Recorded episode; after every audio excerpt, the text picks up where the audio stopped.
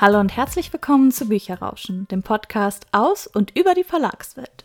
Wir sind Jenny und Karina, zwei Verlagsmitarbeiterinnen und wir begrüßen euch zu einer neuen Folge mit einem Gast.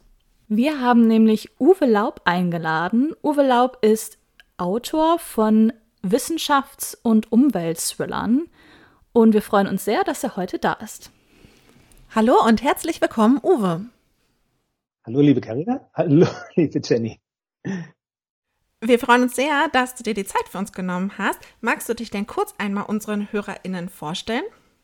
Ja, mein Name ist Uwe Laub. Ich schreibe Thriller und zwar mit dem Schwerpunkt Wissenschaftsthriller bzw. Umweltthriller oder neudeutsch auch Climate Fiction im Heine Verlag. Du hast ja schon gerade gesagt, dass du vor allen Dingen Climate Fiction und wissenschaftliches Thriller schreibst. Es ist ja auch das Thema deines neuen Thrillers Dürre. Warum suchst du dir immer genau diese Richtung aus?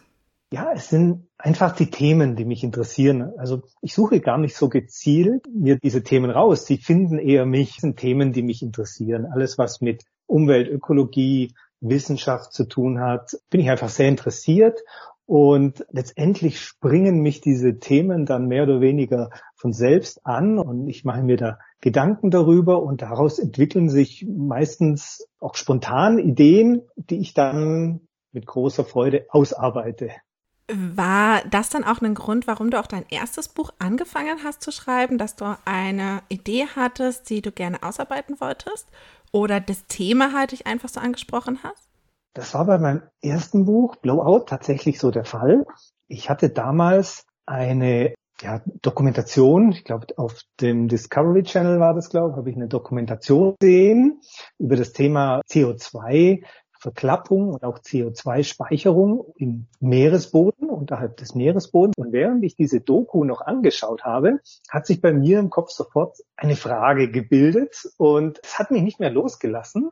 Zu dem Zeitpunkt hatte ich bisher nur ein paar Kurzgeschichten geschrieben und da entwickelte sich dann aber so langsam diese Idee zu Blowout und ich dachte, Mensch, jetzt probierst du das mal und versuchst dich an einem richtigen Roman und hat ja letztendlich dann zum Glück auch funktioniert.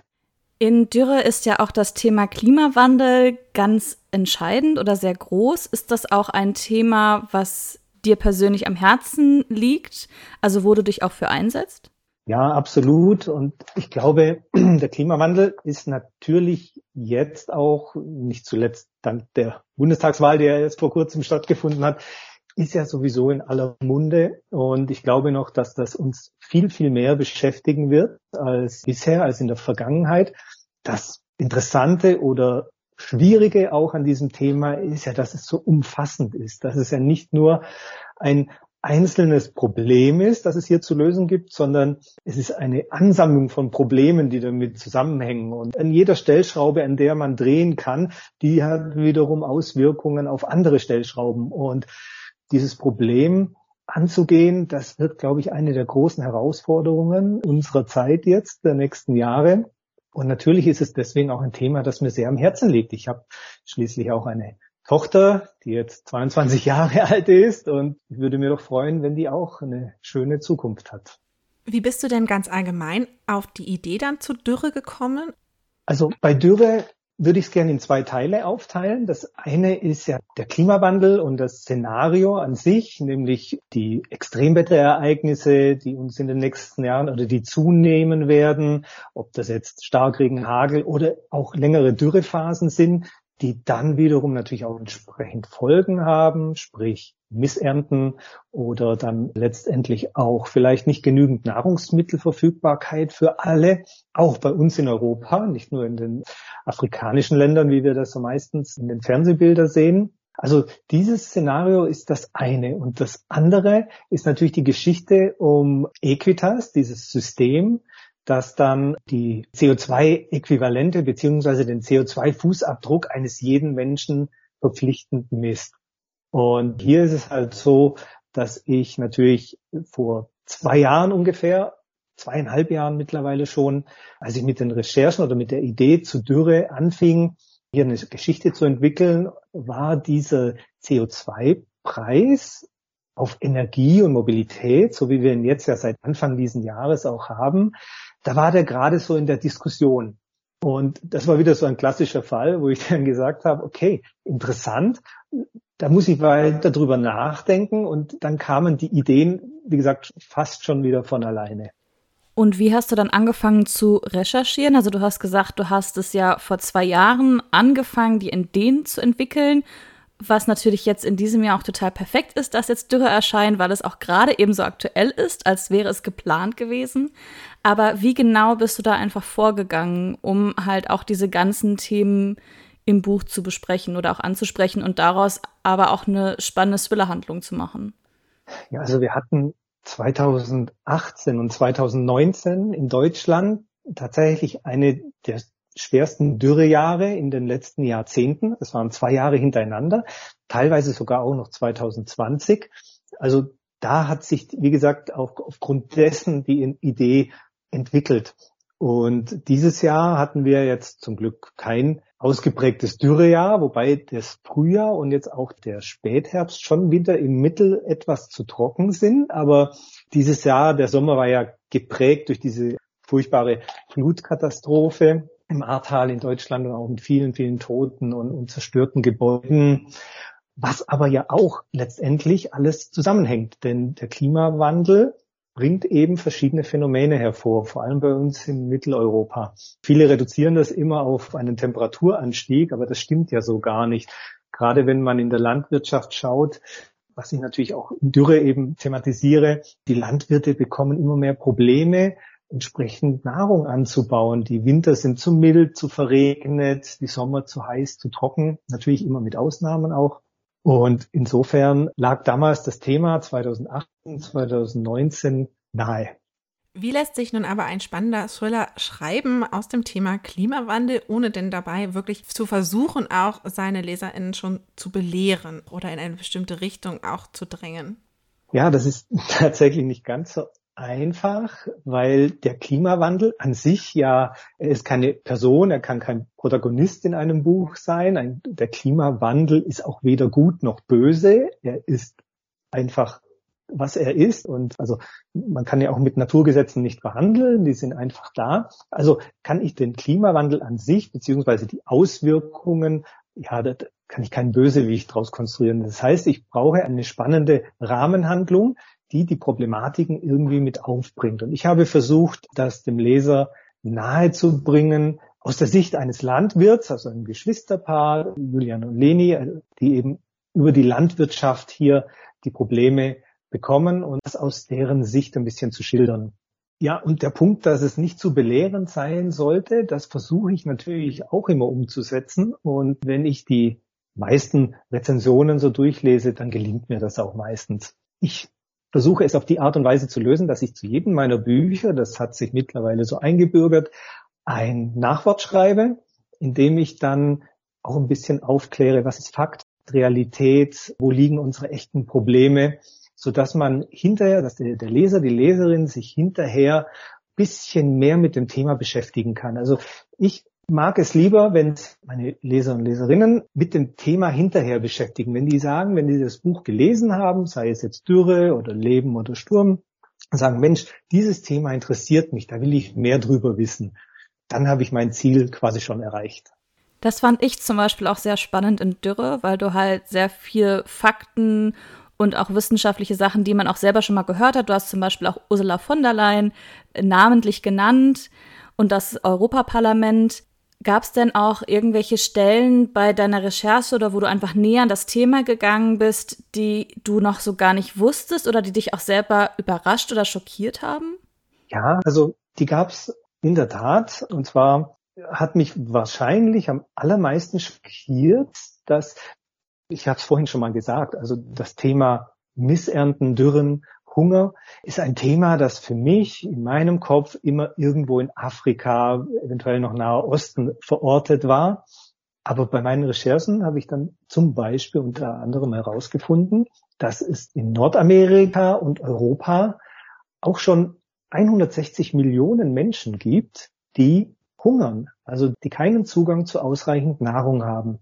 Und das hat mich schon so ein bisschen von den Socken gehauen, denn 160 Millionen in ja eigentlich den hochentwickelten Ländern unserer Welt, das ist schon eine richtige Summe.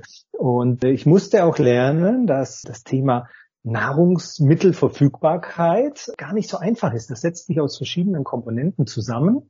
Und wenn eine dieser Komponenten wegbricht, dann kann es sehr, sehr schnell zu Lieferengpässen auch hinsichtlich eben Nahrungsmitteln kommen. Wir sehen das zum Beispiel auch, da ist jetzt nicht der Klimawandel schuld, auch, aber auch die Brexit-Situation in Großbritannien, wo viele Regale leer bleiben.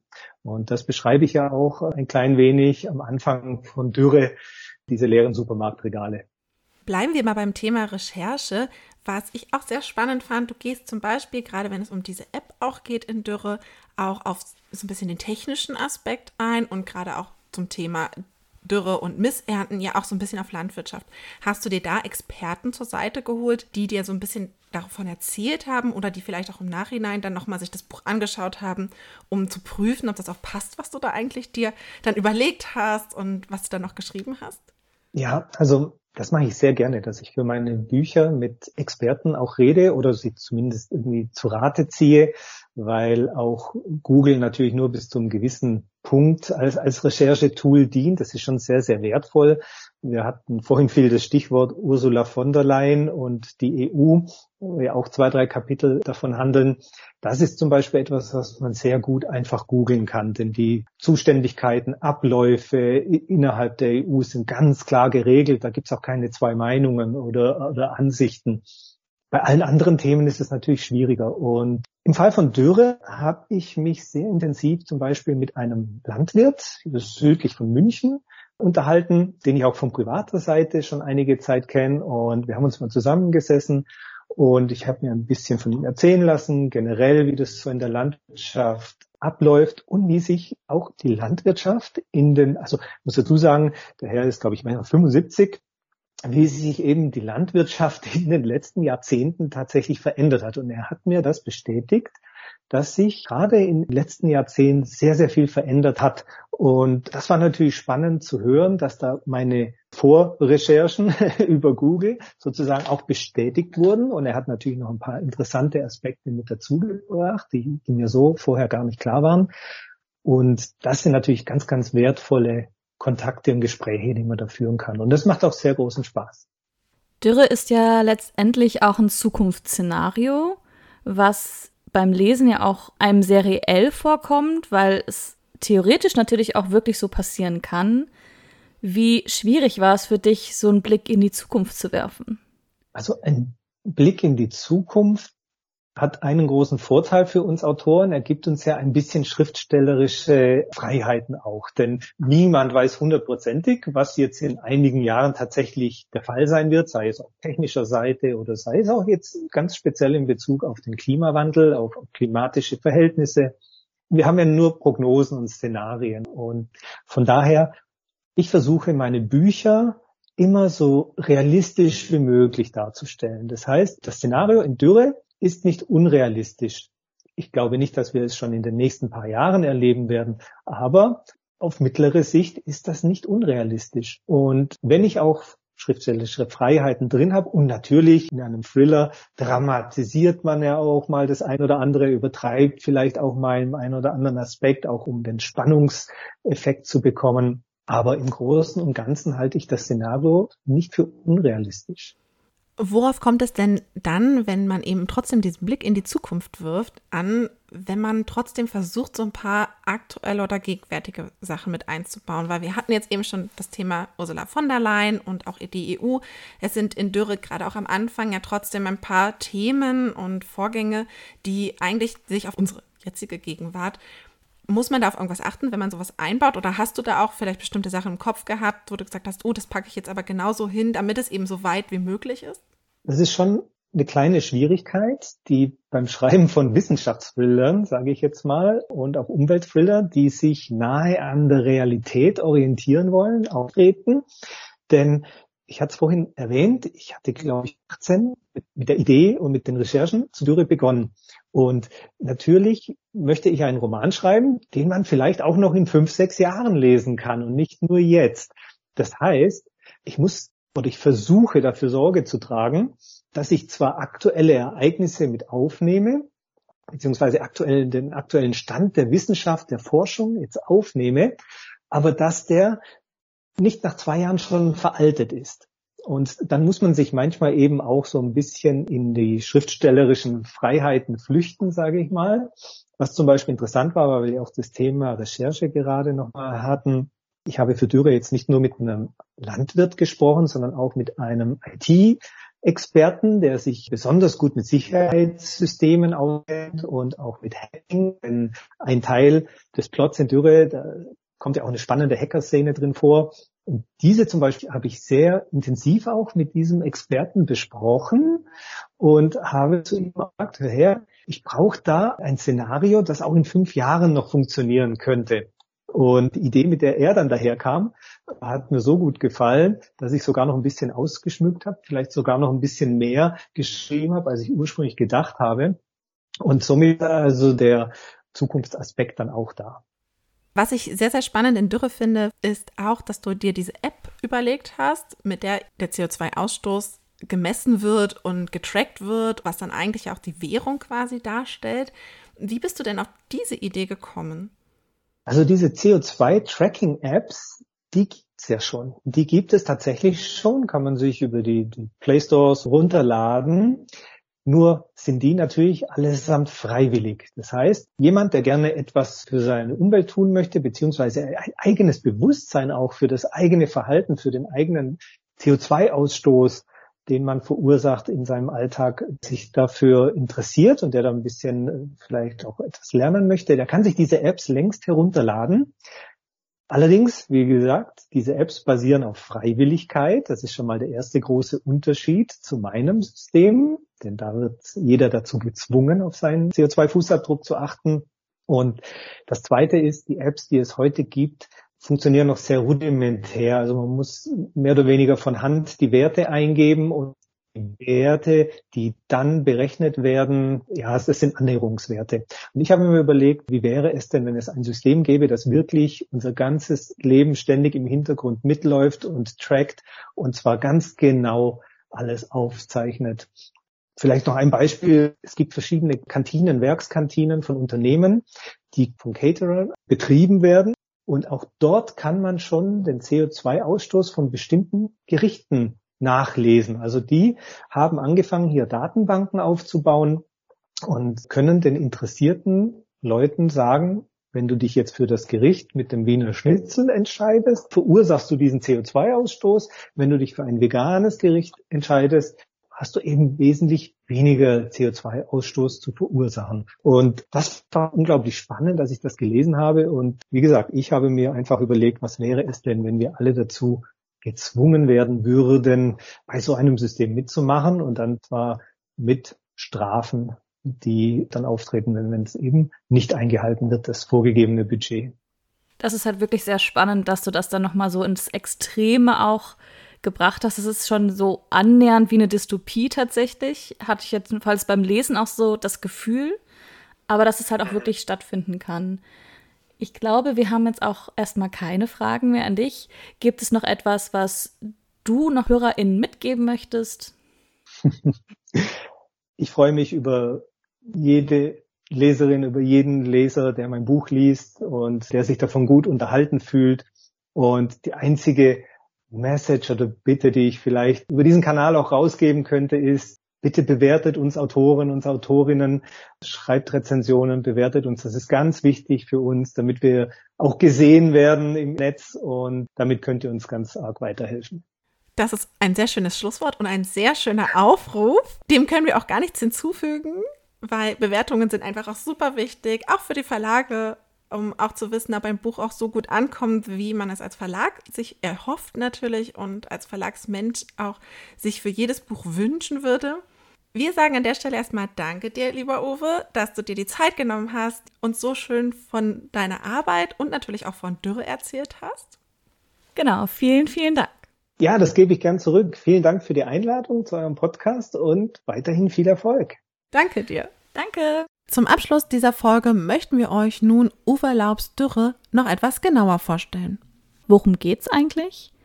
Das Buch fängt mit einer für mich sehr spannenden Szene an. Und zwar fängt das Buch an mit zwei App-Entwicklern. Ein Informatiker ist nach einem Barbesuch auf eine Idee gekommen, eine App zu entwickeln, mit deren man den CO2-Fußabdruck von jedem Menschen errechnen kann. Und diese App entwickelt er dann mit einem Freund. Jahre später geht dann die Handlung richtig los mit unseren Protagonistinnen Julian und Leni. Und in der Zeit ist die App tatsächlich schon seit ein paar Jahren aktiv und für alle BürgerInnen auch verpflichtend. Wir lernen Julian und Leni auf ihrem Bauernhof kennen, den sie selber führen und erfahren da erstmal natürlich viel über die Welt, wie sie in einigen Jahren eben aussehen könnte, wenn auch der Klimawandel sich weiter vorwärts bewegt. Julian und Leni stehen kurz davor, ihren Bauernhof zu verlieren. Es ist einer der wenigen letzten Betriebe, die noch nicht dem Staat gehören.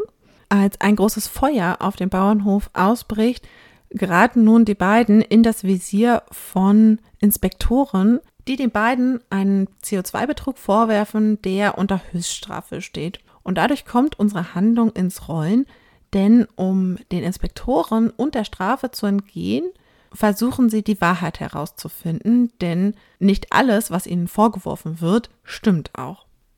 Also der Thriller hat auch so ein bisschen dystopische Züge einfach, äh, weil er spielt natürlich auch in der Zukunft. Es gibt eine große Dürre. Es ist schon, ich glaube, das zweite oder dritte Jahr in Folge. Die Lebensmittel werden total knapp. Es gibt Rationen, die ausgegeben werden.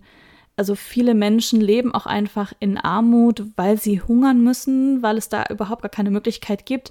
Vor allen Dingen so kleine Dörfer sind kaum noch besiedelt, weil alle in die Stadt ziehen. Und wie Jenny auch schon gesagt hat, die meisten Bauernhöfe sind tatsächlich staatlich organisiert und gar nicht mehr in privaten Händen. Was eben vor allem an dieser Rationierung der Lebensmittel liegt, denn dadurch, dass halt Lebensmittel immer knapper werden, Ernteerträge immer geringer ausfallen, halt staatlich kontrolliert wird, wie viel Nahrung jeder Einzelne bekommt. Und es sterben tatsächlich auch Menschen daran, dass sie eben keine Nahrung erhalten der Thriller dreht sich aber vielmehr dann am Ende um diese App und das, was halt auch der Mensch mit den Informationen, die so eine App eben auch aufnehmen kann, anstellen kann und zu welchen Folgen sowas auch führen kann. Spannend ist dabei auch das Konzept dieser CO2-Bepreisung, dass letztendlich Geld ist nicht mehr die Währung, sondern es gibt sogenannte Credits von der App. Das heißt, wenn man seine CO2-Werte zu hoch ansetzt, wenn man zum Beispiel zu viel gegessen hat, man geht mal aus, man fährt mit dem Auto oder mit dem Zug. Das kostet alles Credits, um zu gucken, wie hoch der CO2-Verbrauch jedes Menschen ist. Was ich so erschreckend fand beim Lesen des Buches ist, wir versuchen ja jetzt schon in der aktuellen Zeit unseren CO2-Ausstoß zu verringern und das müssen wir auch aber in welche Extreme das halt auch gehen kann. Und genau das regt einem beim Lesen auch dann zum Nachdenken an, dass man sich halt fragt, wie wäre es, wenn unsere Welt sich jetzt schon in diese Richtung verändern würde. Ja, ich muss auch sagen, das fand ich nämlich beim Lesen des Buches auch sehr erschreckend letztendlich, was halt, wenn man diese aktuelle Thematik, die ja jetzt auch gerade kommt mit CO2-Bepreisung und CO2-Ausstoß, einfach weiterdenkt und ins Extreme auch denkt und was dann passieren kann, weil ich habe beim Lesen des Buches schon gedacht, ja, okay, das kann in ein paar Jahren wirklich auch so passieren, wie es da passiert und das möchte ich eigentlich nicht gerne erleben. Und gleichzeitig stellt man sich halt doch die Frage, was können wir tun, wenn der Klimawandel weitergeht? Was ist einfach die Konsequenz aus dem Ganzen? Und dazu regt ein Uwe Laub hier einfach auch an, nachzudenken und sich zu überlegen, wie ist da meine Meinung einfach auch dazu? Wie könnte ich mir vorstellen, wie sich das auch entwickelt? Was würde ich vielleicht tun, wenn es eben so eine App gibt? Und was ist, wenn ich herausfinde, dass diese App, wie es nämlich dann im Buch auch ist, eben auch ihre Schattenseiten hat? Vor allem ist Dürre auch ein sehr, sehr spannender Thriller. Die Handlung ist rasant und sie entwickelt sich auch immer weiter, weil man nicht nur bei den Protagonistinnen bleibt, sondern man hat auch verschiedene Sichtweisen, zum Beispiel auch die einer Oberinspektorin oder auch die beiden Informatiker, die die App entwickelt haben, kommen immer noch weiter hinzu. Und es entwickelt sich dadurch dann auch eine Verfolgung und Hetzjagd, die einfach super mitreißend ist und wo man unbedingt wissen möchte, was jetzt weiter passiert. Was ich sehr, sehr schön finde, ist die Ausarbeitung der Charaktere. Ich hatte tatsächlich das Gefühl, dass diese Charaktere eine Tiefe bekommen haben durch die Beschreibung, aber auch eben viel durch die Handlung. Und was ich besonders herausragend finde, ist, wenn AutorInnen es schaffen, dass ein Charakter nicht einfach nur schwarz und weiß ist, sondern dass sie halt auch ihre Schattenseiten haben. Also das ist klar, dass sie Heldinnen sind, aber dass sie auf der anderen Seite eben vielleicht auch trotzdem Momente haben, in denen sie sich vielleicht für das vermeintlich Falsche entscheiden. Und so ging es mir hier tatsächlich. Also unsere Charaktere haben manchmal den Anschein, als ob sie die Guten sind, wenn man so will. Aber es zeigt sich halt dann auch im Verlauf der Handlung, dass vielleicht doch nicht alles so rosig ist, wie es am Anfang ein erschienen ist und dass vielleicht der eine Charakter, der eigentlich der Held vielleicht sein könnte, am Ende es doch gar nicht ist. Sehr gut fand ich auch dadurch, dass wir eben auch so viele verschiedene Charaktere haben, dass wir wirklich einen umfassenden Blick von dieser Welt erhalten. Aus jeder Sicht vom Charakter hat man nochmal einen anderen Teil oder eine andere Perspektive, die einen diese Welt auch näher bringt wo man sich dann als Leser oder als Leserin eine eigene Meinung zu der App auch letztendlich bilden kann, weil man hat sozusagen die, die ganz stark davon betroffen sind, man hat die Inspektoren, man hat die App-Entwickler und jeder hat eine andere Sicht auf diese Ereignisse, die gerade passieren. Und als Leser hast du dann dieses umfassende Bild, was dir dann klar vor Augen steht. Also ihr hört schon, wir können das Buch sehr empfehlen. Es ist spannend, es bietet tolle neue Einblicke und regt vor allem auch zum Nachdenken an. Wenn ihr also auch vielleicht Fans von Climate Fiction seid oder von so Wissenschaftsthrillern, ist dieses Buch definitiv etwas für euch.